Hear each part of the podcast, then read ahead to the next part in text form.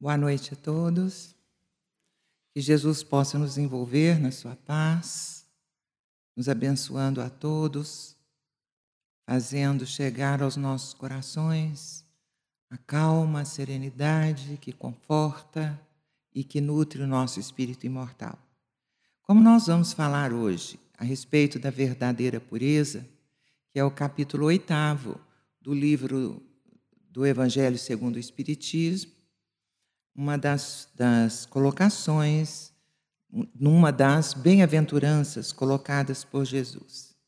Bem-aventurados os puros de coração, porque eles verão a Deus. E eu encontrei aqui uma reflexão de Emmanuel em torno da verdadeira pureza, que diz assim: quando a pureza estiver conosco, quando a pureza estiver em nossos olhos, fixaremos na, na cicatriz do próximo a desventura respeitável do nosso irmão. Quando a pureza morar em nossos ouvidos, receberemos a calúnia e a maldade. Nelas, sentindo o incêndio e o infortúnio que ainda lavram no espírito daqueles que nos observam sem o exato conhecimento de nossas intenções. Quando a pureza demorar-se em nossa boca, a maledicência surgirá junto de nós, por enfermidade lamentável do amigo que nos procura, veiculando-lhe o veneno, e saberemos fazer o silêncio bendito com que possamos impedir a extensão do mal. Quando a pureza associar-se ao nosso raciocínio, identificaremos nos pensamentos infelizes e deplorável, a deplorável visitação da sombra, diante da qual acenderemos a luz da nossa fé para a justa resistência.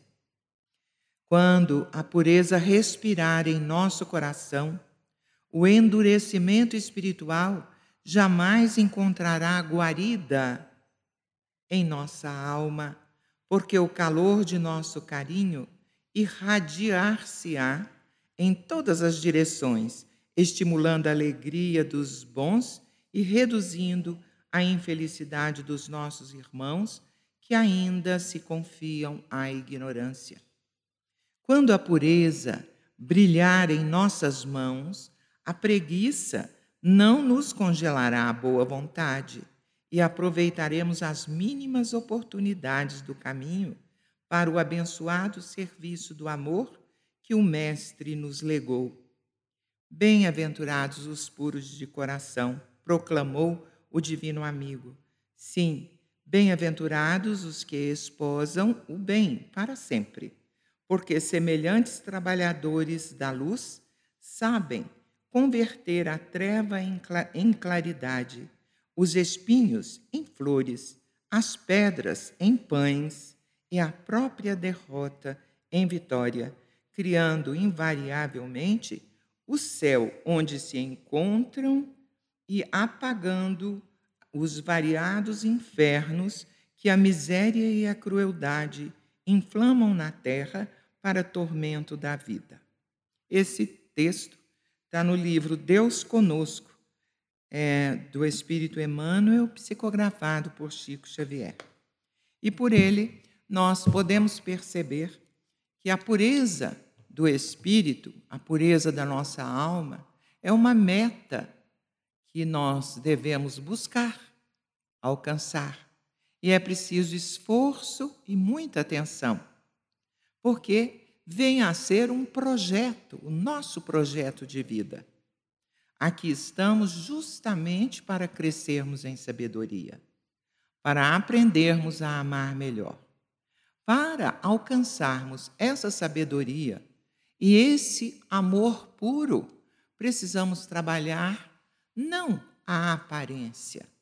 A aparência é importante, mas não é pelos rituais cerimoniais, aparência ganhos materiais que nós trabalharemos o nosso íntimo, o nosso coração. Por que coração? Coração puro. É porque é aqui, né? É nesse símbolo, no coração, é que está residindo o que sentimos, os nossos sentimentos. Então é preciso trabalhar esses sentimentos, amoldá-los, adaptá-los às propostas do nosso Mestre Jesus. Então não é o que vem de fora, mas é o que está dentro de nós. E isso está baseado numa das revelações de Jesus, que o reino de Deus não se manifesta de forma exterior, mas está já dentro de cada um de nós.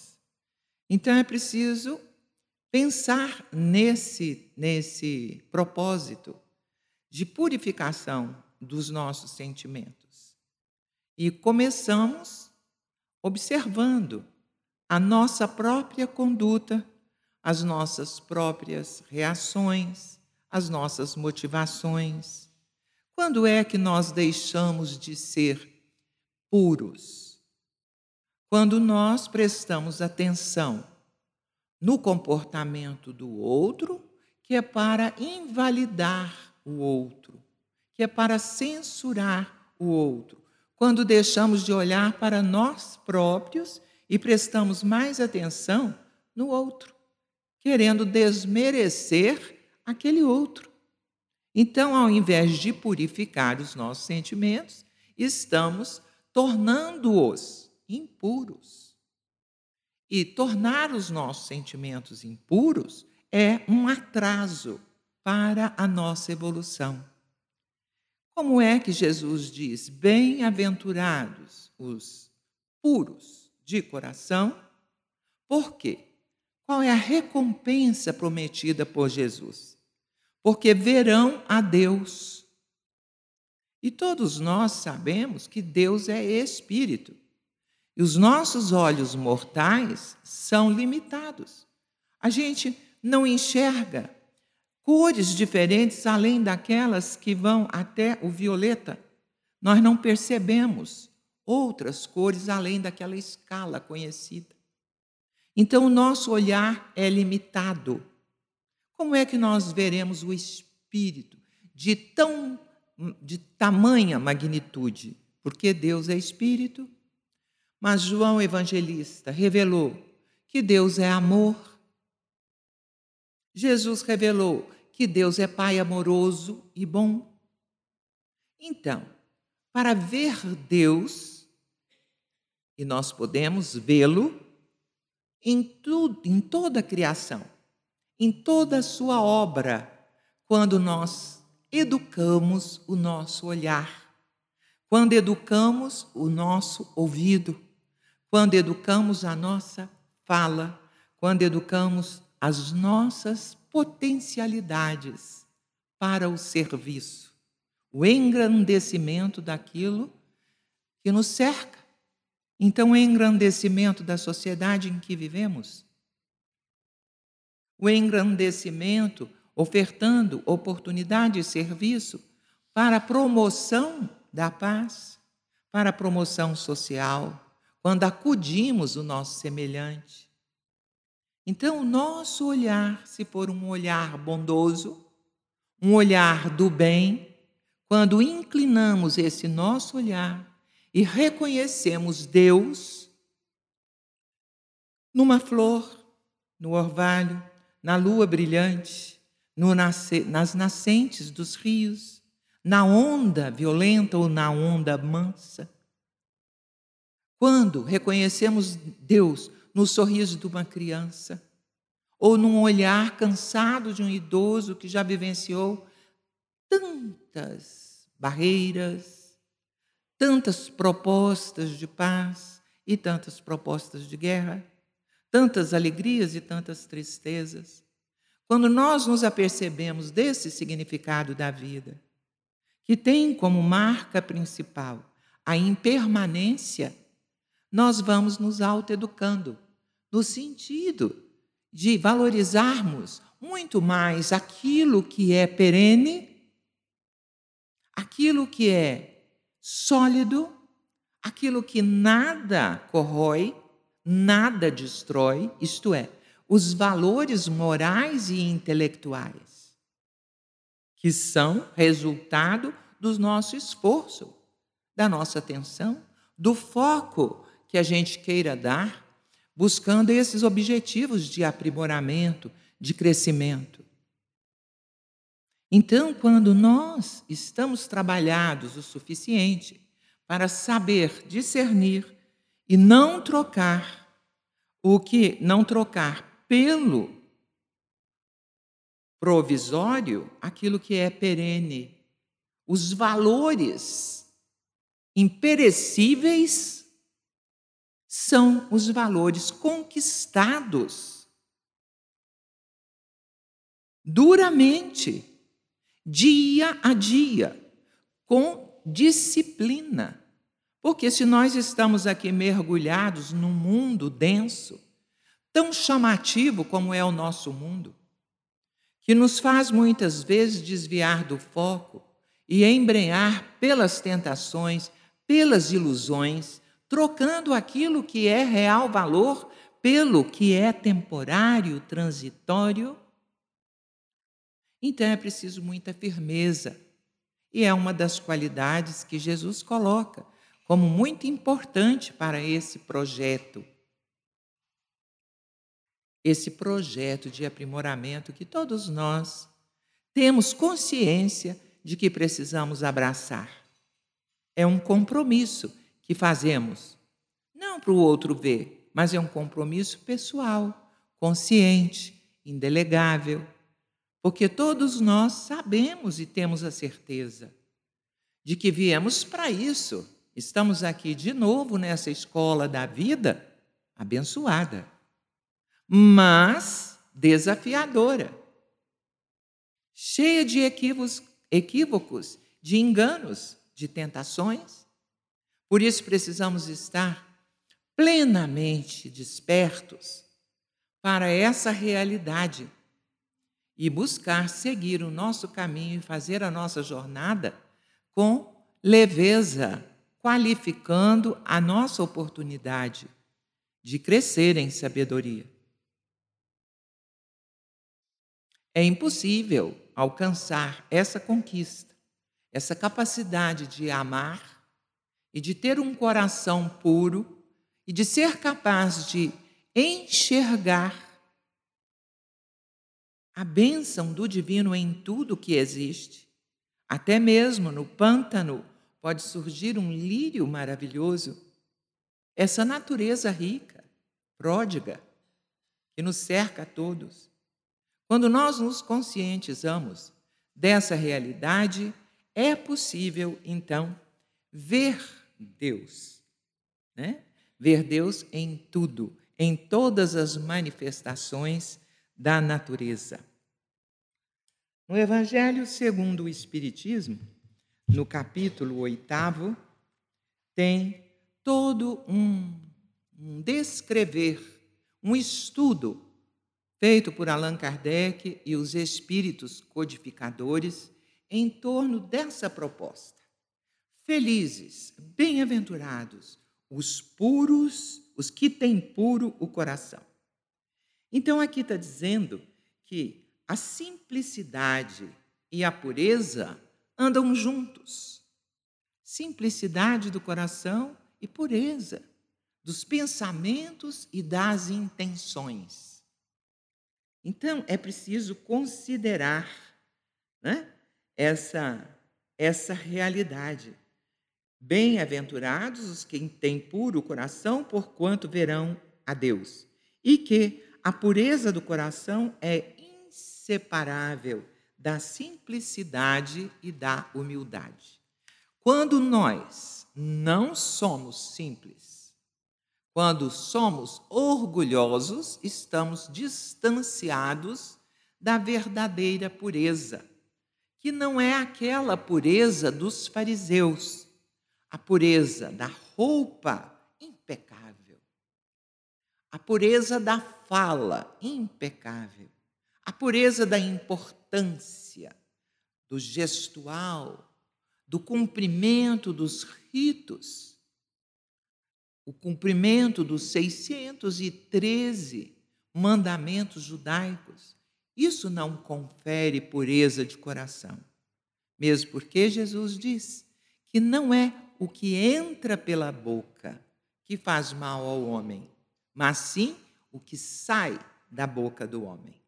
Significando que são aquelas palavras carregadas de energia negativa e impura é que vai fazer mal para nós e para o semelhante. Então, a primeira parte fala disso, né? da simplicidade e pureza. Na segunda parte, fala das, da verdadeira pureza. E em seguida, mãos não lavadas. Por quê? Jesus foi abordado pelos fariseus, dizendo: por que não lavais as mãos? Ou seus seguidores não lavam as mãos antes da refeição? Aí Jesus diz que isso não é o mais importante, né? Porque isso é faz parte de um cerimonial, de um ritual. Lavar dez vezes esse braço, dez vezes o outro, dez vezes uma mão, dez vezes a outra mão. Tudo aquilo medido, né? Então, é, fazia parte da tradição.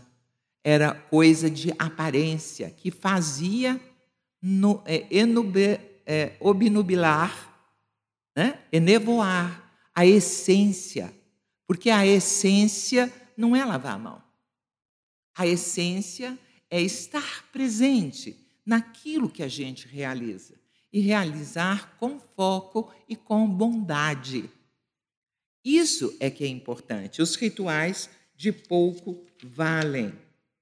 E ele ainda censurava os fariseus, que se, que se, se achavam orgulhosamente muito e muito mais importantes do que os outros. Então ele dizia: eles, os fariseus, falam e me honram, honram ao Pai, mas não fazem aquilo que falam.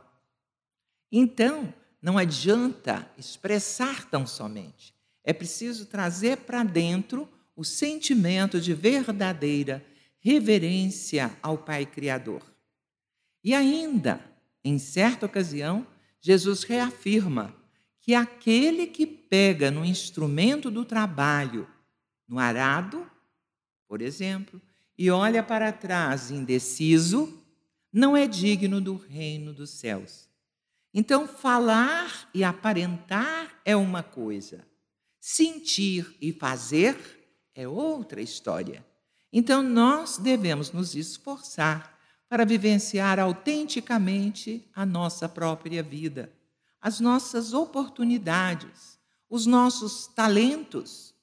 E para que isso venha de fato acontecer, é importante e, como primeiro passo, o autoconhecimento.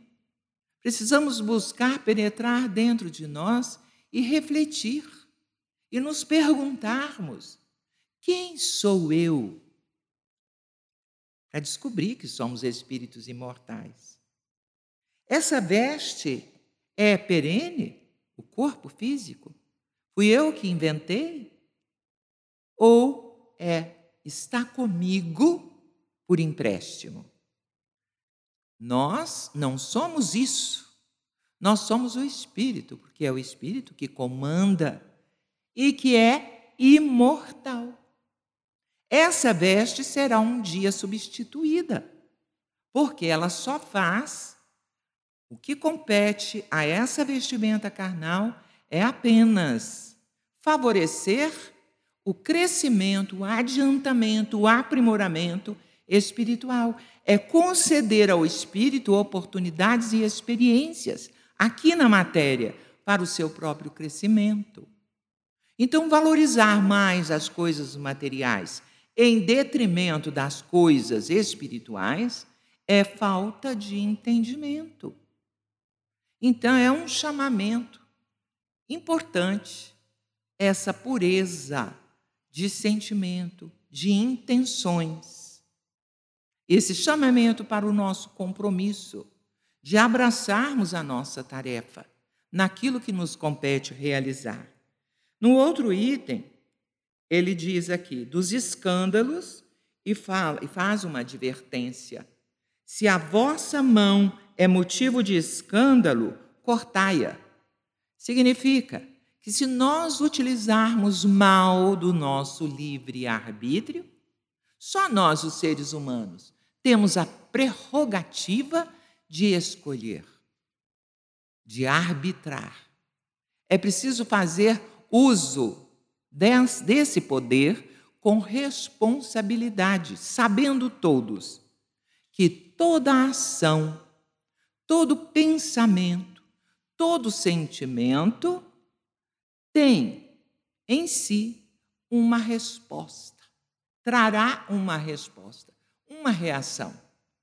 Então, se nós devemos amar a nós mesmos, como amamos o nosso próximo, devemos ter muito cuidado com aquilo que nós mentalizamos, pensamos, aquilo que nós escolhemos para tomar essa ou aquela decisão, esse ou aquele caminho, porque tudo tem resposta, tudo tem consequência. Então, se nós utilizamos mal o nosso poder, né, de fazer o bem, estender as nossas mãos em serviço ao semelhante, e fazemos o contrário, e prejudicamos, seria melhor nascer sem a mão do que utilizá-la mal. A mão é um símbolo, mas podemos estender para o olho, para os ouvidos, para a fala, para todo o nosso potencial. Quando se usa mal o poder que se tem, teremos como resultado o sofrimento, o caos.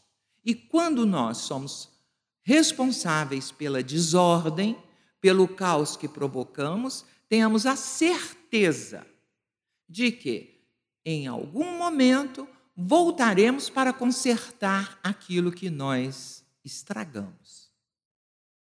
Cosmo é ordem, caos é desordem. E a lei divina existe e Deus se faz presente e governa os mundos por meio das suas leis, que são imateriais, perfeitas, imutáveis, como o próprio Deus. Então, vivemos todos sob o jugo das leis divinas.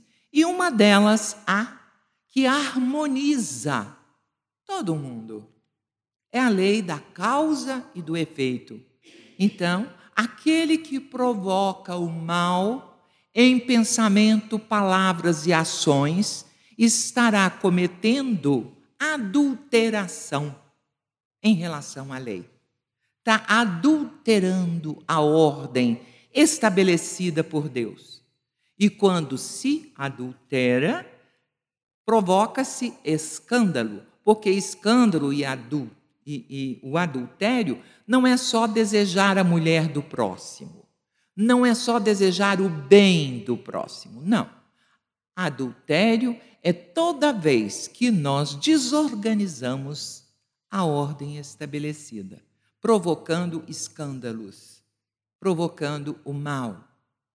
E isso acontece porque estamos ainda vivendo numa terra, numa morada celeste, mas que ainda é de expiação e provas.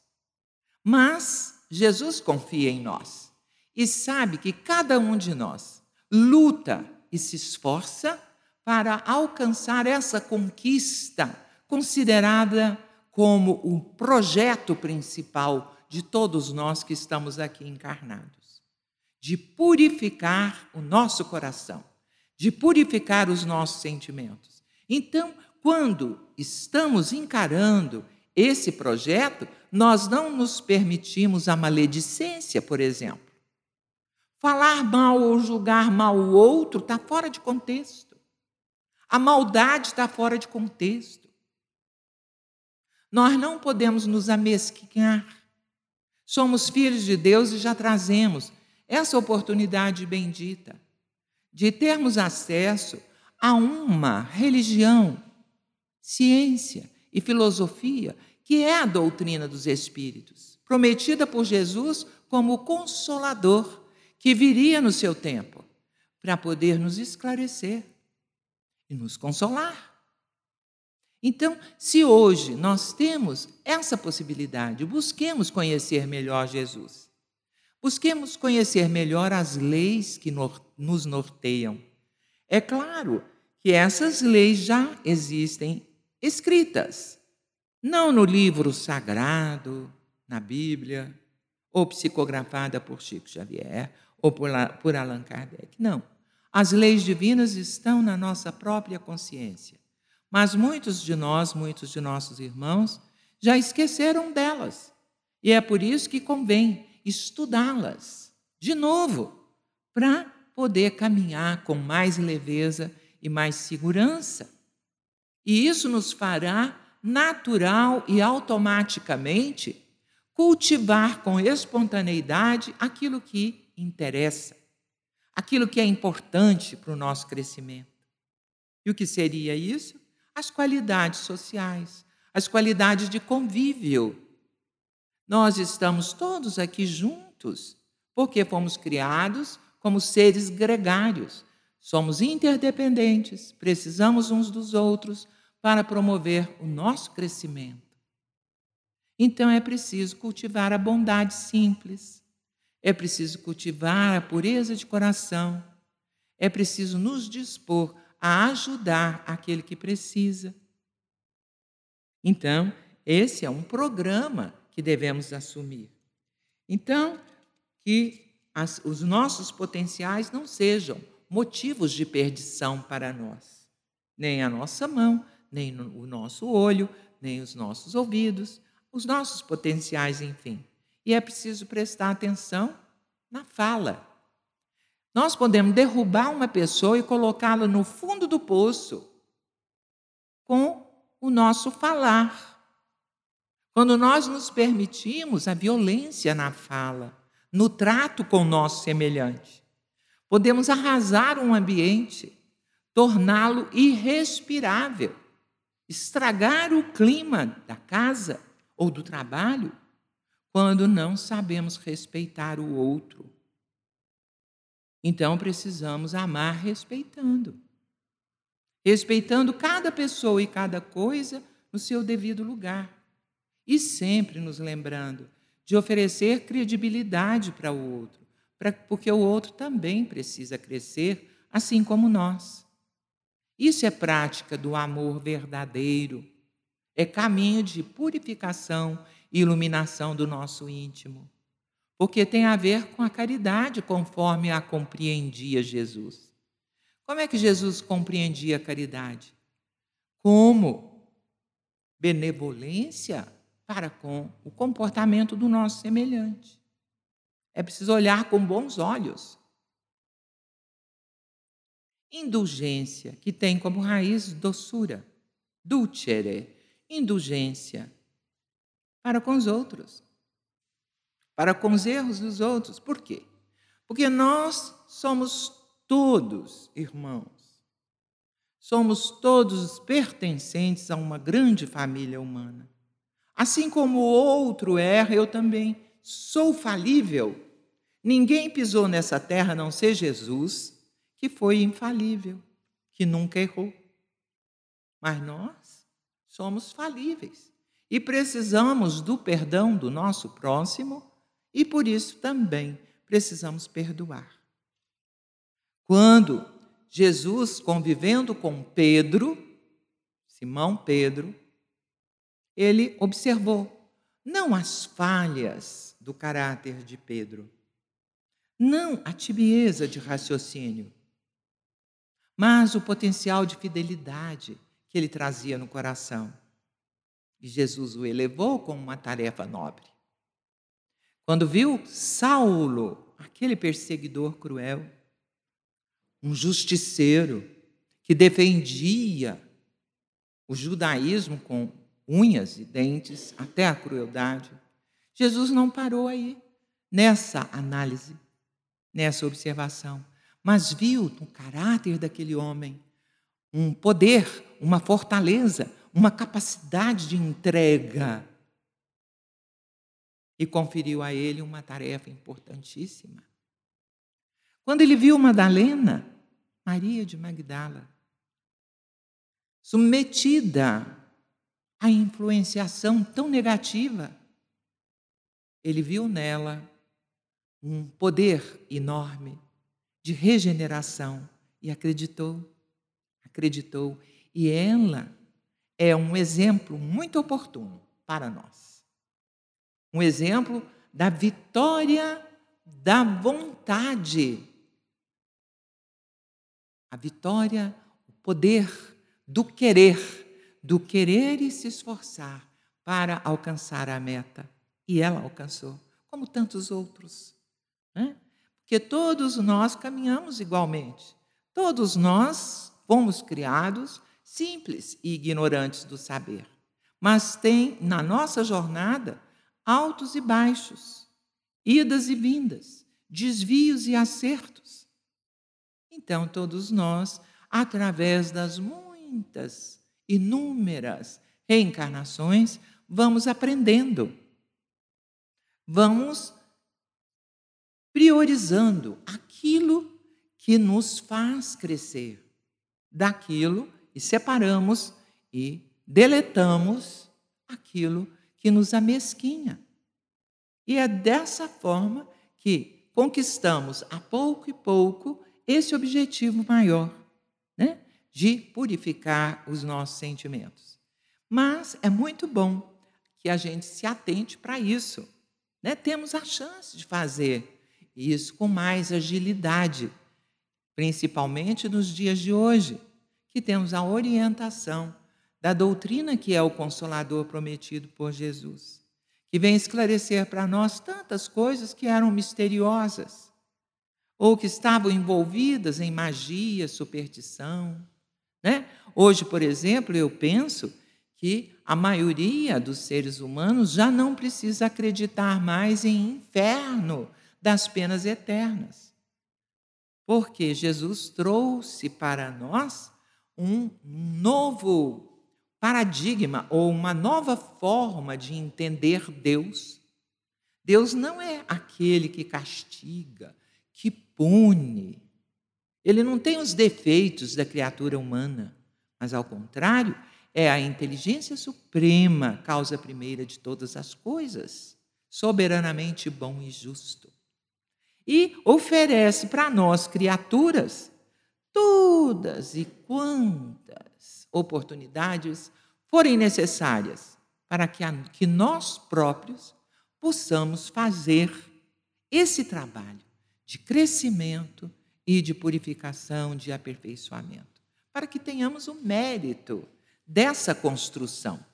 Ele não faz por nós, mas nos deixa o tempo necessário as oportunidades necessárias para realizarmos aquilo que precisamos realizar em nosso próprio favor e em favor daqueles que nos cercam. Então, quando chegar a hora de enfrentarmos um conflito, uma crise, uma dificuldade maior, uma enfermidade muito duradoura, que nós saibamos acolher as dificuldades como lições porque aquilo que vem para nós é resultado da nossa semeadura. A semeadura é livre e a colheita é obrigatória. Se é assim, não cabe revolta, mas um comportamento, um jeito de ser, uma atitude de resignação diante daquilo que não pode ser modificado que representa um acerto de contas, uma prova, uma expiação, porque a gente está aqui não é só para espiar os erros do passado, não. Nós estamos aqui também para aprender. E se aprende com provas. Né? A gente é testado na nossa fé, na nossa fortaleza, para que a gente reflita à noite, antes de dormir, em que eu posso melhorar as minhas escolhas amanhã. Hoje eu fiz assim e amanhã? Como que eu posso melhorar a minha conduta? E é vigiando atentamente a nós mesmos, não é para vigiar o outro. O outro responderá pelas suas próprias escolhas. Orar e vigiar é vigiar nós mesmos. É nesse sentido que Jesus coloca essa essa essa advertência: orai e vigiai. Ele nos conclama para tomarmos conta de nós próprios, porque nós somos a nossa principal tarefa. E não vale fazer como aquele administrador que escondeu o talento na terra e não o fez multiplicar, porque isso é covardia. Ninguém tem o direito de rejeitar a si mesmo. É preciso que nós cultivemos o maravilhamento dessa obra divina que somos cada um de nós, a partir de nós mesmos. Precisamos enxergar Deus em nós. Isso é ver Deus. Que só os espíritos, só as pessoas que alcançaram a pureza de coração, a pureza de sentimento, pode ser capaz. Então, depois vem outro texto que tem o título, que é a Instrução dos Espíritos, nesse capítulo, que diz assim: Deixai que venham a mim as criancinhas. As crianças não existe assim, é, nem nenhum ser humano desse nosso tempo de hoje, ou no tempo mesmo de Jesus, que apareceu na Terra pela primeira vez. Somos espíritos antigos, todos nós. Criancinha, que no, no falar de Jesus, significa a, aquele, aquele jeito de ser das crianças que ainda não são maliciosas, que são aparentam uma inocência porque estão ingressando na vida material, estão se treinando e ainda não têm maldade, é, são, é, têm manifestações de pureza.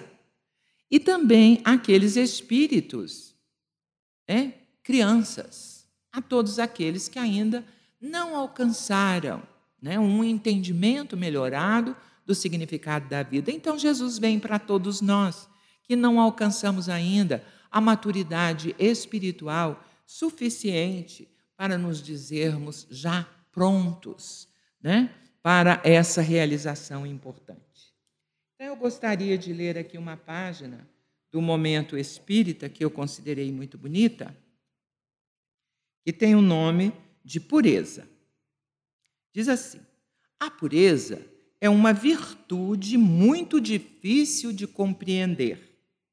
Segundo o dicionário, puro é o que é limpo, intocado, sem manchas ou máculas. O Espiritismo esclarece que todos os espíritos são criados por Deus simples e ignorantes. Gradualmente, à custa de suas experiências, eles desenvolvem os tesouros intelectuais e morais, cujo princípio trazem no íntimo. São ou somos todos dotados do livre arbítrio, a fim de que optemos pelos caminhos que nos pareçam os melhores. Por vezes erramos em nossa ignorância, mas os erros não nos devem paralisar.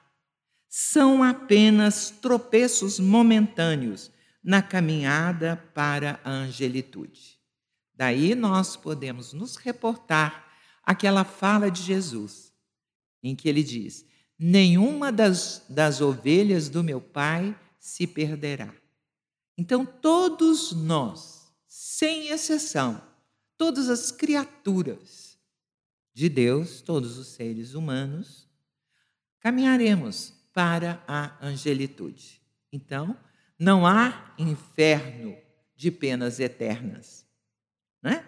Deus nos promove sempre e nos oferece oportunidades de desenvolvermos tanto moral quanto intelectualmente. Por vezes erramos, né? Mas é uma caminhada para a angelitude. Por conta da lei da harmonia e justiça que rege o universo, todo equívoco deve ser reparado. Tem-se aí a liberdade com sua natural contraparte, a responsabilidade. O erro é inerente ao processo de aprendizado. Errando, aprendemos. Errando, tentando e perseguindo o objetivo, perseverando, aquele descobridor da lâmpada elétrica fez setecentas e tantas experiências. Anulando as que não davam certo, fazia diferente até conseguir. E é assim conosco. Nós vamos devagar, passo a passo, até alcançarmos essa qualificação do nosso ser humano. A perfeição é atributo dos anjos. Após incontáveis encarnações, os espíritos desenvolvem todos os seus potenciais e se tornam infinitamente sábios e amorosos. Quer dizer, quando nós tivermos olhos de ver, ouvidos que saibam triar, tri, triar o que é bom do ruim, mãos que servem, quando utilizamos bem, utilizarmos bem todo o nosso potencial, nós já seremos né? espíritos bondosos, amorosos, purificados e felizes. E quando nos tornamos puros, livres de todos os vícios, não mais seremos sujeitos a erros e seremos intrinsecamente bondosos. A perfeita pureza não é algo com que se nasce e pode ser perdido. Não. A pureza é conquistada. Como não se é ignorante, a pessoa pura sabe identificar o mal onde realmente o mal existe. Viver puramente é uma opção que se faz. Essa vivência implica luta e esforço.